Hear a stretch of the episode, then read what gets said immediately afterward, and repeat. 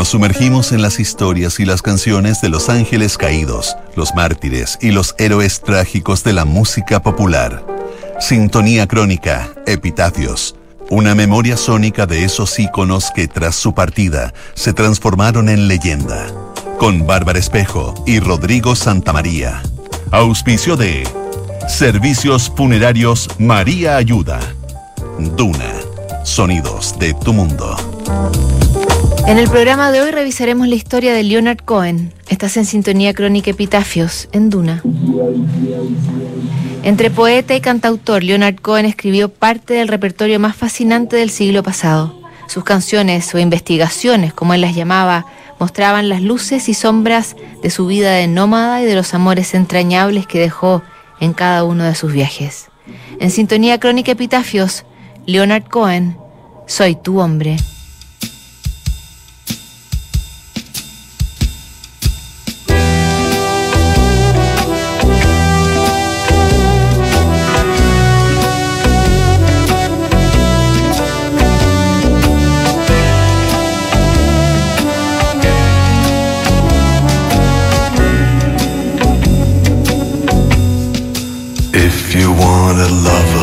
El Festival de White de 1970 presentó uno de los carteles más variados de su corta historia.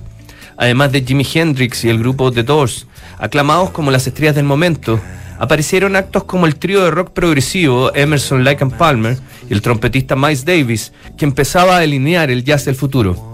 El 30 de agosto ocupó ese mismo escenario un personaje que había dejado el mundo de la literatura y ya llevaba dos discos en su incipiente carrera musical.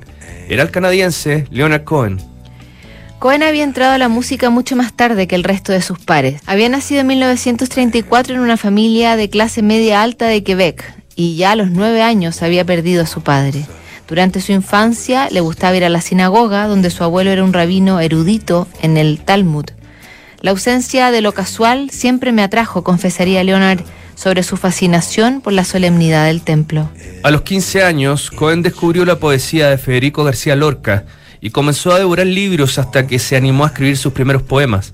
La escritura lo siguió en los primeros años de universidad, donde también empezó a pasar el rato cantando folk con su guitarra. Leonard tenía 22 años cuando publicó su primer libro dedicado a su padre y casi al mismo tiempo tuvo su primera depresión. Esa sensación que escribiría como violencia mental lo acompañaría en varios capítulos de su vida.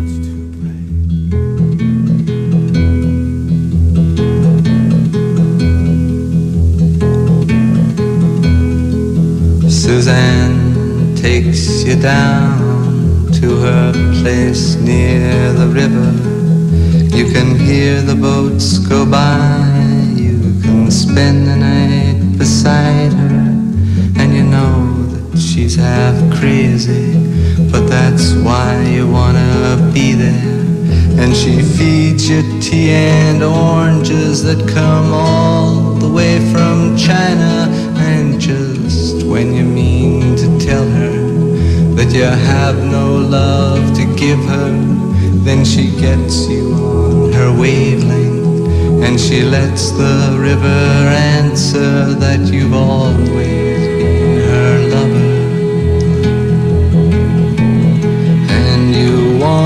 travel with her, and you want to travel blind, and you know that she will trust you for you've touched her perfect body with your mind.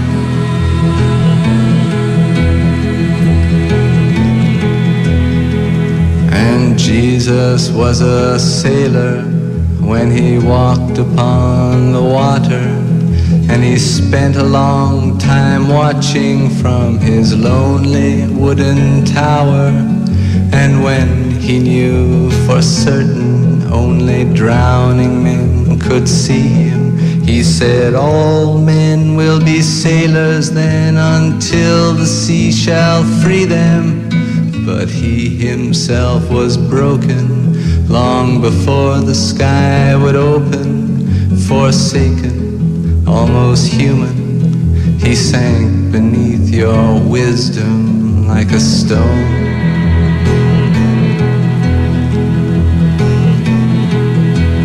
And you want to travel with him, and you want to travel blind, and you think maybe you'll trust him, for he's touched your perfect body with his mind.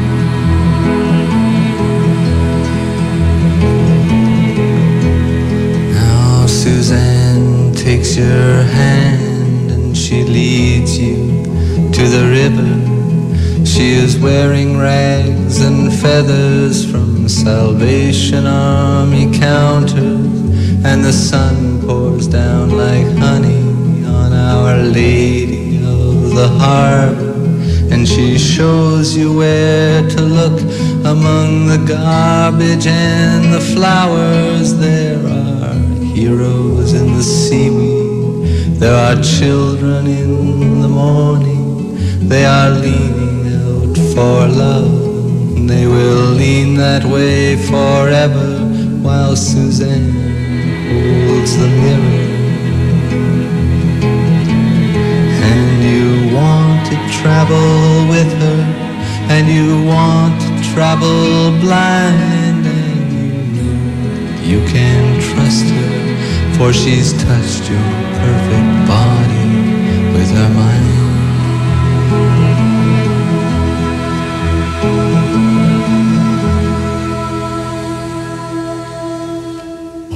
the of mercy, they are not departed or gone. Leonard Cohen dejó la universidad con una sensación de vacío que describió como una pasión sin carne. Provisto de una ayuda financiera que le dejaron sus padres, se dedicó a recorrer el mundo y a acumular más experiencias para su incipiente carrera literaria. Cohen pasó por Nueva York, Londres, Israel y Cuba, hasta que recaló en Hydra, una idílica isla griega que se había transformado en un paraíso para artistas y hippies. En esa isla, sin agua potable ni luz eléctrica, Leonard se dedicó a escribir y a vivir como un bohemio las 24 horas del día. Ahí también conoció a Marianne Islen, uno de sus amores más entrañables y a quien dedicaría canciones como Bird on the Wire, Hey, That's No Way to Say Goodbye y por cierto su clásico So Long Marianne. En Hydra, Cohen también escribió dos novelas, una de ellas, Beautiful Losers, fue descrita por un crítico como el libro más repugnante jamás escrito por un canadiense.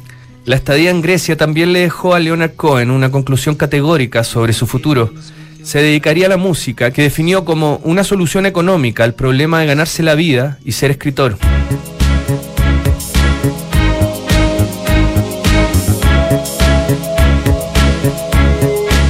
Everybody knows that the dice are loaded. Everybody rolls with their fingers crossed. Everybody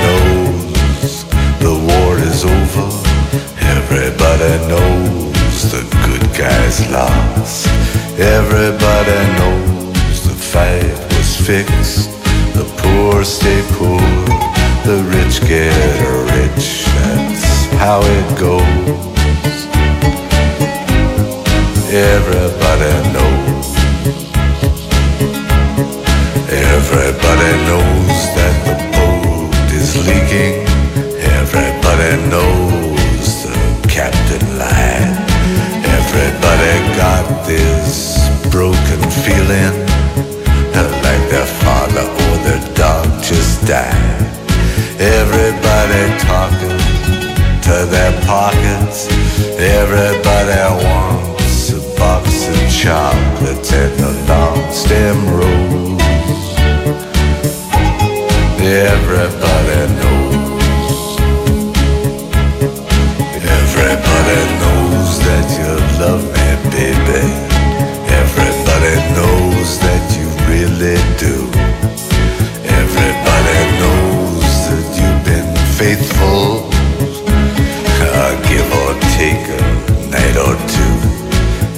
Everybody knows you've been discreet, but there were so many people you just had to meet without your clothes. And everybody knows. Everybody knows. Everybody knows. That's how it goes. Everybody knows. Everybody knows. Everybody knows.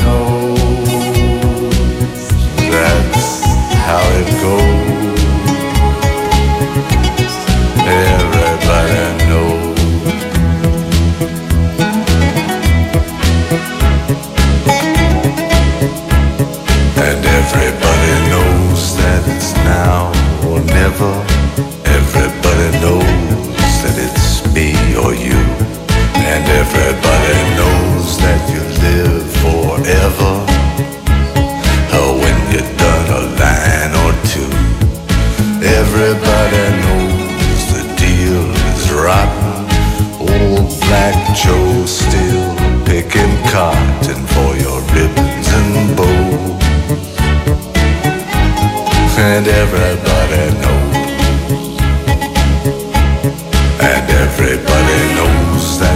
Plague is coming. Everybody knows that it's moving fast. Everybody knows that the naked man and woman are just a shining artifact of the past. Everybody knows the scene is dead, but there's gonna be a meter on your bed that will disclose forever.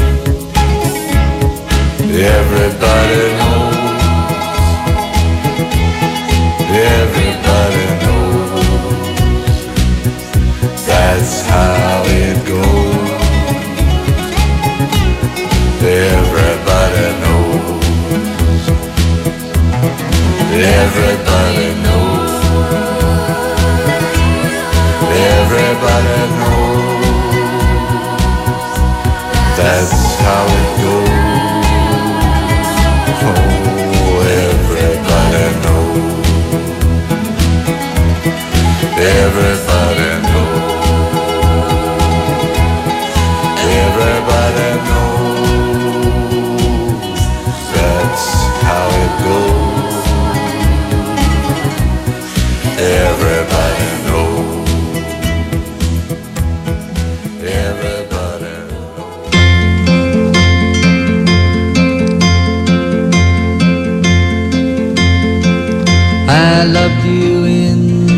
Cohen comenzó a hacer sus primeras armas en la música a fines de los 60 en Nueva York.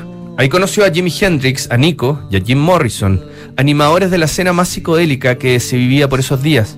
También tuvo un breve romance con Janis Joplin en la primavera de 1968, que quedaría grabado en la canción Chelsea Hotel número 2. Cohen vendió sus primeras canciones a la cantante folk Judy Collins antes de tener el coraje suficiente para cantarlas él mismo. Con más de 30 años, era casi un veterano en la escena musical cuando sus composiciones comenzaron a llamar la atención. John Hammond, el mismo que había descubierto a Billie Holiday y Bob Dylan, le ofreció a Leonard Cohen un contrato en Columbia Records, aunque el director ejecutivo del sello no estaba muy de acuerdo. En 1967 apareció Songs of Leonard Cohen, un trabajo que iba contracorriente de la época. A diferencia del rock y folk que reinaba por esos días, Cohen ofreció una mezcla de poesía y canción francesa que parecía anclada en el pasado. Sus letras, que abarcaban desde la espiritualidad y la violencia hasta el sexo, lo convertirían en el poeta de la alcoba, tal como lo definió Johnny Mitchell, otra de sus conquistas. Tengo muy poca imaginación, así que siempre me he considerado una especie de periodista que se limita a informar sobre el terreno con la mayor precisión posible. Con esas palabras, Leonard Cohen dejaba en claro que su agitada vida siempre le entregó abundante material para escribir.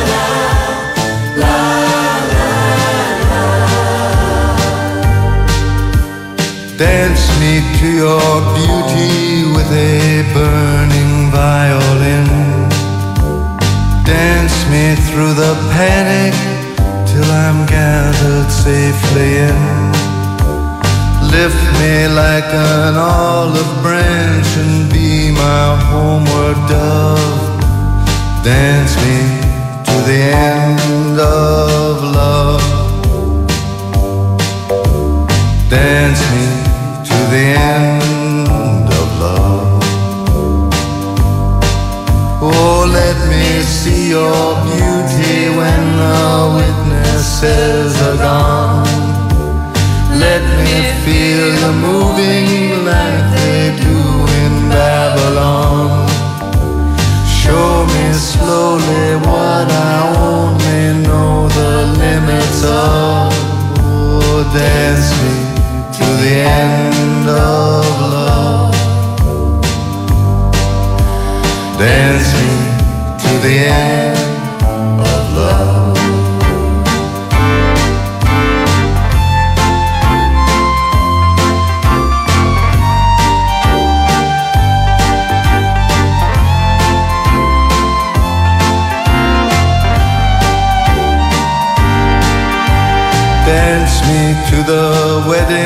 Now, dance me on and on. Dance me very tenderly and dance me very long. We're both of us beneath our love, we're both of us above. Dance me to the end of love. Dance me to the end love. Dance me to the children who are asking to be born. Dance me through the curtains that our kisses have outworn. Raise a tent of shelter now, though every thread is torn. Dance me to the end of love.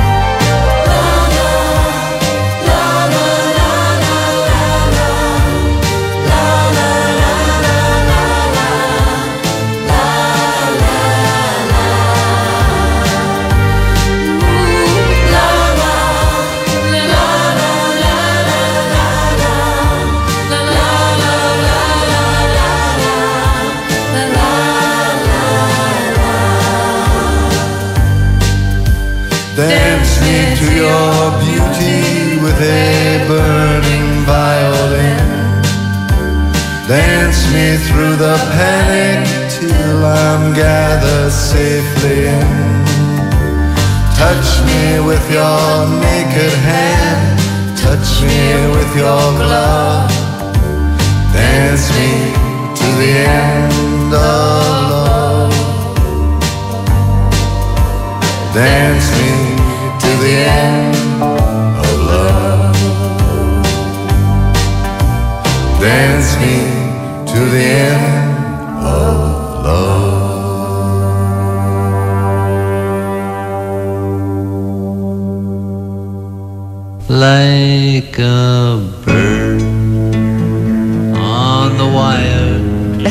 de Leonard Cohen lo obligaban a ser un nómada físico y mental. A principios de los 70 pasó de la cientología a la vida campesina en Tennessee mientras trataba de superar el pánico escénico que casi destruye su carrera. Las drogas lo ayudaban a pasar ese trance, aunque abusaba a tal punto que lo empezaron a llamar Capitán Mandrax por el nombre de las pastillas que consumía. También se reservaba algunas excentricidades como actuar en hospitales psiquiátricos o pedir al público que encendiera fósforos en medio de la lluvia. En 1971, Leonard Cohen publicó Songs of Love and Hate, un trabajo de canciones largas y desgarradoras que algún crítico definió como música para cortarse las venas. En esos días Cohen volvía a caer en una depresión que apenas lo dejaba subir al escenario. Soy como un ruiseñor arruinado, le decía al público antes de cantar sus sombrías creaciones. Leonard Cohen creía que había vendido su poesía y que estaba perdiendo su identidad. Para recuperar parte de su conciencia herida, Cohen viajó a cantar para las tropas israelíes durante la guerra de Yom Kippur. También visitó Etiopía poco antes de que estallara la guerra civil. La guerra es maravillosa, diría Leonard Cohen en 1974, mientras promocionaba su disco New Skin for the Old Ceremony y comparaba una gira musical con una campaña militar.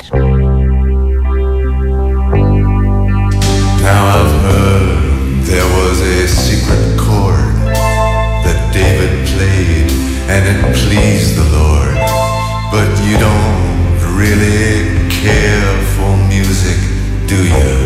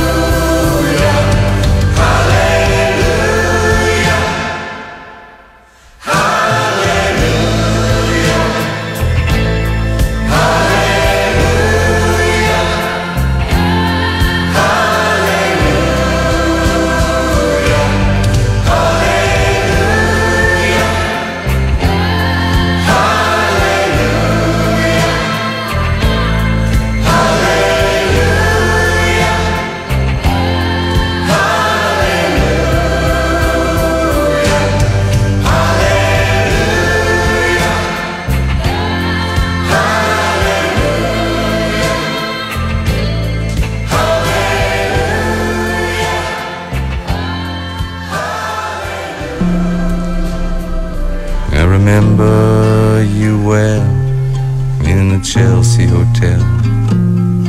You were talking so brave and so sweet. Leonard Cohen volvió a sorprender con el disco Various Positions, que escribió junto a un mini teclado Casio. Aunque el álbum fue ignorado por el gran público, su canción Aleluya se transformaría con el tiempo en un estándar contemporáneo y en una de sus canciones más versionadas.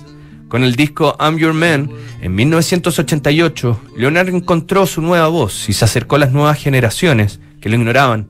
Ya en la década del 90, el cantautor se encerró por cinco años en un templo para servir a su maestro Kyosan, un monje japonés.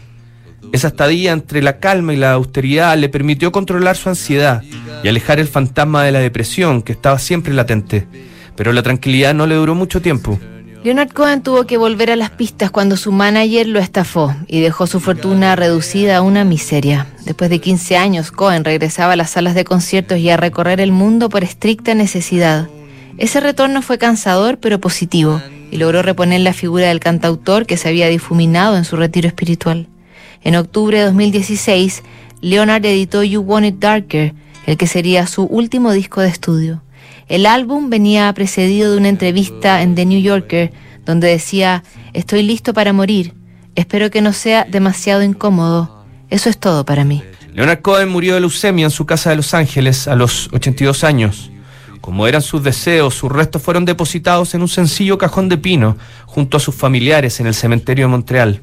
Tres meses antes de su muerte, Leonard supo que su querida Marianne estaba agonizando también de leucemia en su casa de Oslo. El cantautor se despidió a través de una carta que decía, Querida Marianne, estoy justo detrás de ti, tan próximo que podría tomar tu mano. Este viejo cuerpo se ha rendido al igual que el tuyo y el desahucio puede ocurrir en cualquier momento. Nunca he olvidado tu amor y tu belleza, pero eso ya lo sabes, así que no es necesario que diga nada más. Te deseo un viaje tranquilo, mi vieja amiga. Nos vemos por el camino. Todo mi amor y agradecimiento, Leonard. Come over to the window, my little darling. I'd like to try to read your palm. I used to think I was some kind of gypsy boy. Before I let you take me home. Now so long, Marianne. It's time we began to laugh and cry and cry and laugh about it all again.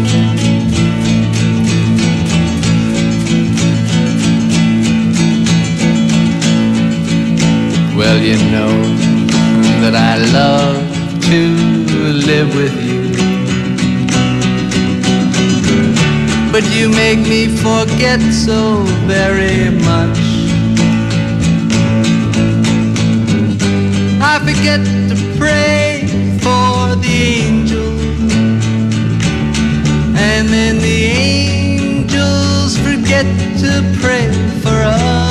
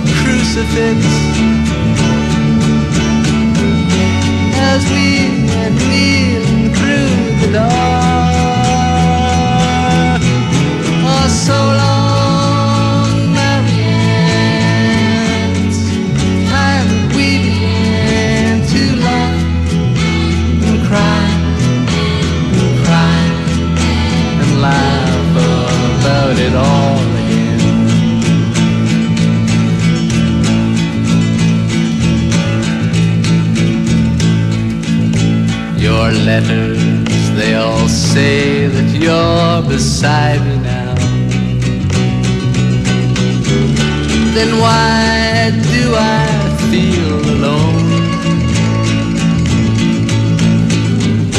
I'm standing on a ledge and your fine spider web is fastening my ankle to a stone. Now so long,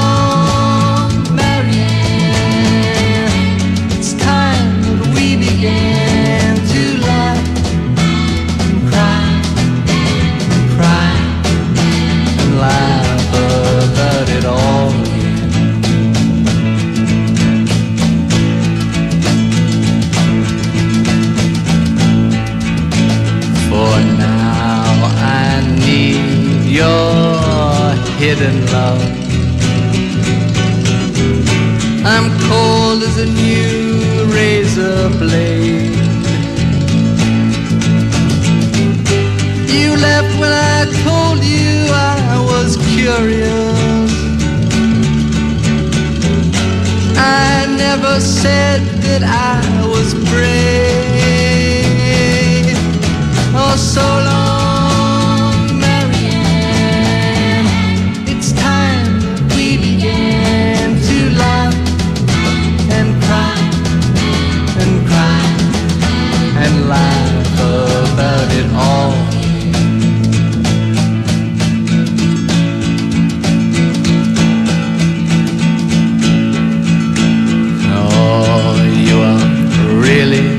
such a pretty one. I see you've gone and changed your name again. And just when I climb this whole mountainside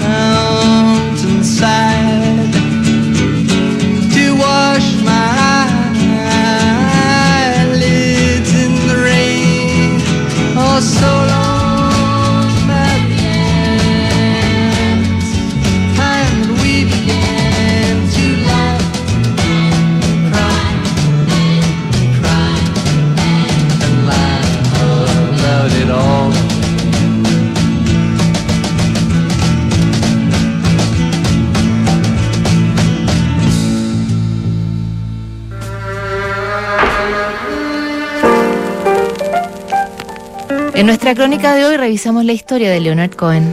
En el próximo programa, Fats Domino, Sintonía Crónica, Pitafios, no te lo pierdas. ¿Sabías que puedes comprar de forma anticipada los servicios funerarios de María Ayuda? Entrégale a tu familia la tranquilidad que necesitan y estarás apoyando a cientos de niños de la Fundación María Ayuda. Convierte el dolor en un acto de amor. Cotiza y compra en www.funerariamariaayuda.cl. Siguen aquí los sonidos de tu mundo. Estás en Duna 89.7.